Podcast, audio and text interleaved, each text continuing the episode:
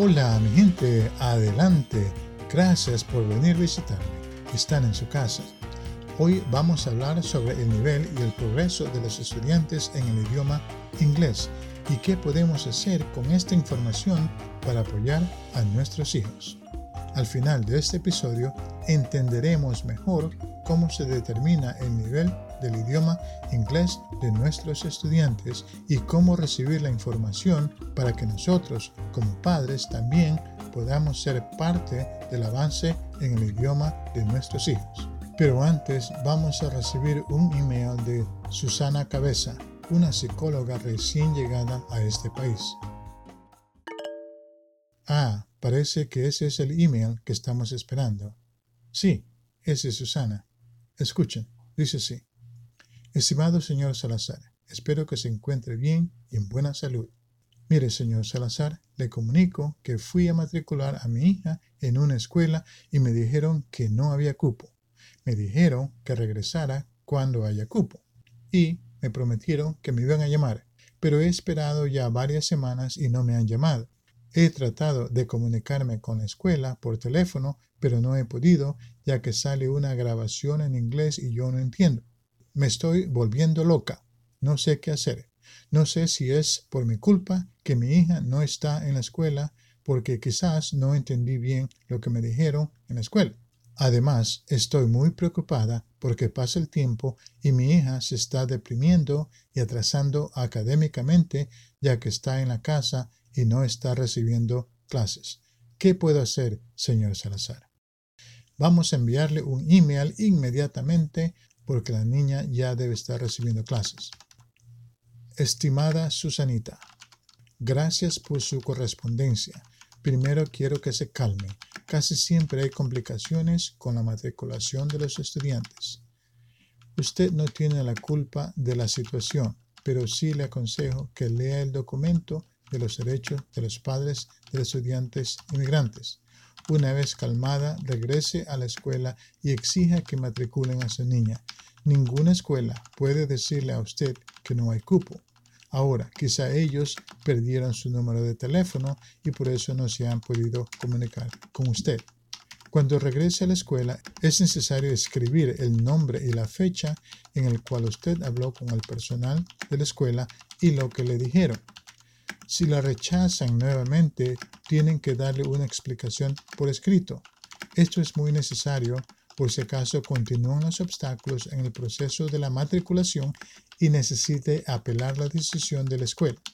Es muy importante tratar de resolver el problema con el personal de la escuela.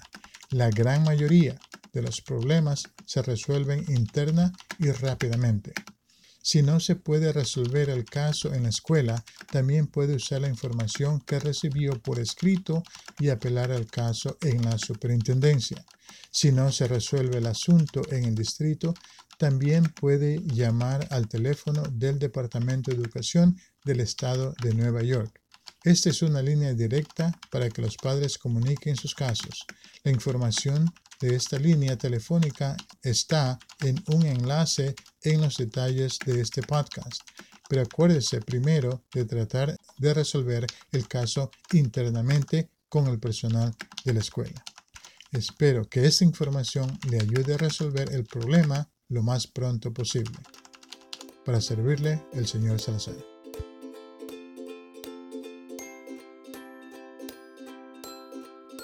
Bueno, vamos al tema de hoy queremos saber cómo se determina el nivel de lenguaje del estudiante y cómo podemos supervisar su progreso y asegurarnos que avancen en el idioma apropiadamente. Lo primero que la escuela va a hacer es darle un examen al estudiante. El examen se llama NICETEL. Este examen determina el nivel de inglés del estudiante. En ciertos casos, también le van a dar un examen en su idioma nativo para poder asesorar el nivel de lectura y escritura en su idioma. El examen NICETEL va a determinar el nivel de inglés del estudiante cuando el estudiante comienza sus estudios en la escuela.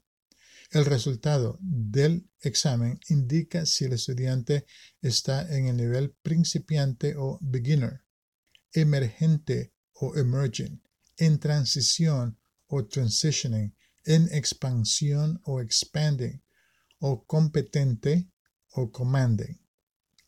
Si se determina que el estudiante está en el nivel competente o commanding, entonces el estudiante recibirá un programa convencional o mainstream, ya que el estudiante puede funcionar muy bien en un programa totalmente en inglés. Si se determina que el nivel del estudiante es cualquiera de los otros niveles, entonces los padres van a tener que tomar una decisión de cuál es el mejor programa para los estudiantes. Como indicamos en el episodio anterior, las opciones de programa son inglés inmersivo o bilingüe. Pueden escuchar el episodio anterior para más detalles. Los padres tienen la opción de cambiar a los estudiantes de un programa de inglés inmersivo a uno bilingüe o viceversa, pero no tienen la opción de cambiar al estudiante a un programa convencional mainstream. Sin embargo, se recomienda que no cambien al estudiante de un programa a otro, ya que cualquier interrupción puede afectar el progreso del estudiante.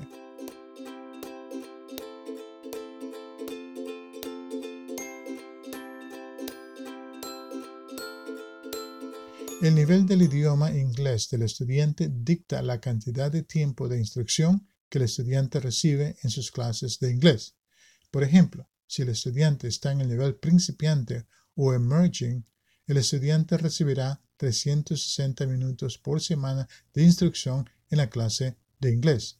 Si el estudiante está en el nivel en transición, transitioning, o en expansión, expanding, el estudiante recibirá 180 minutos por semana de instrucción en la clase de inglés. Además de estas clases, los estudiantes reciben otras clases fundamentales con apoyo en el idioma.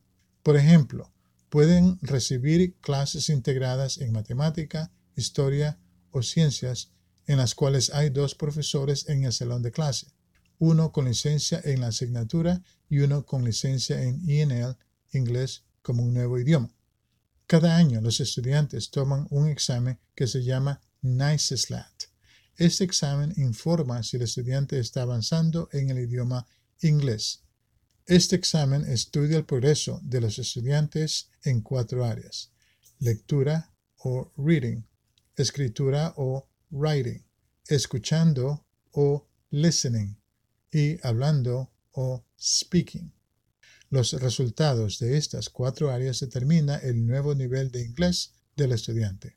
La escuela es responsable de comunicar a los padres sobre el progreso en inglés del estudiante.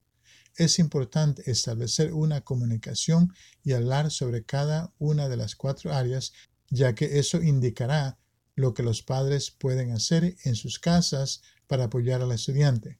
Por ejemplo, si el estudiante no ha avanzado lo suficiente en lectura, los padres pueden asegurarse en sus casas de que el estudiante lea cuando esté en su casa. Además, pueden ir a la biblioteca y obtener material para que el estudiante siga leyendo. Mientras más entendemos esos detalles, más podemos ayudar a nuestros estudiantes. Una vez que el estudiante avanza al nivel competente o commanding, el estudiante comienza a recibir clases en el programa monolingüe, convencional o mainstream.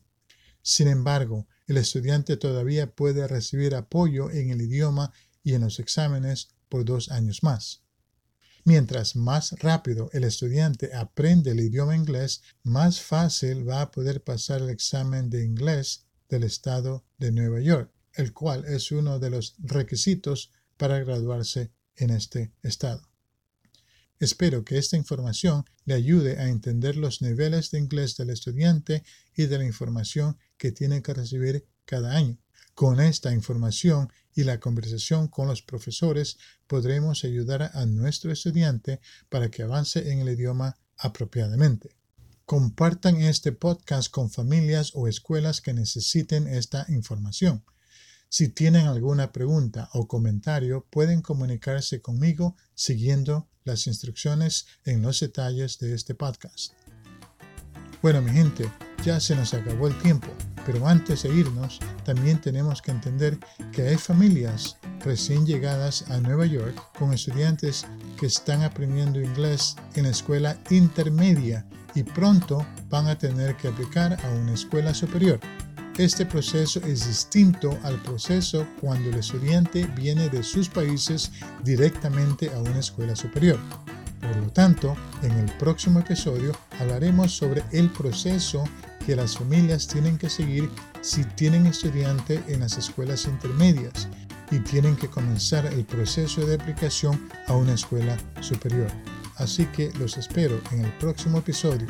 Por ahora, un fuerte abrazo, mucho ánimo y siempre adelante. Y por último, quiero darle las gracias a nuestro nutricionista Tomás de la Hoya, nuestra consejera espiritual Luz de Esperanza, nuestra secretaria Olga San, nuestra gerente de limpieza Consuelo Blanco, nuestro chofer Iván de Ruedas, nuestro oficial de seguridad Ángel de la Guardia y por último nuestra bella directora musical El Encanto de Arias. Chao, chao.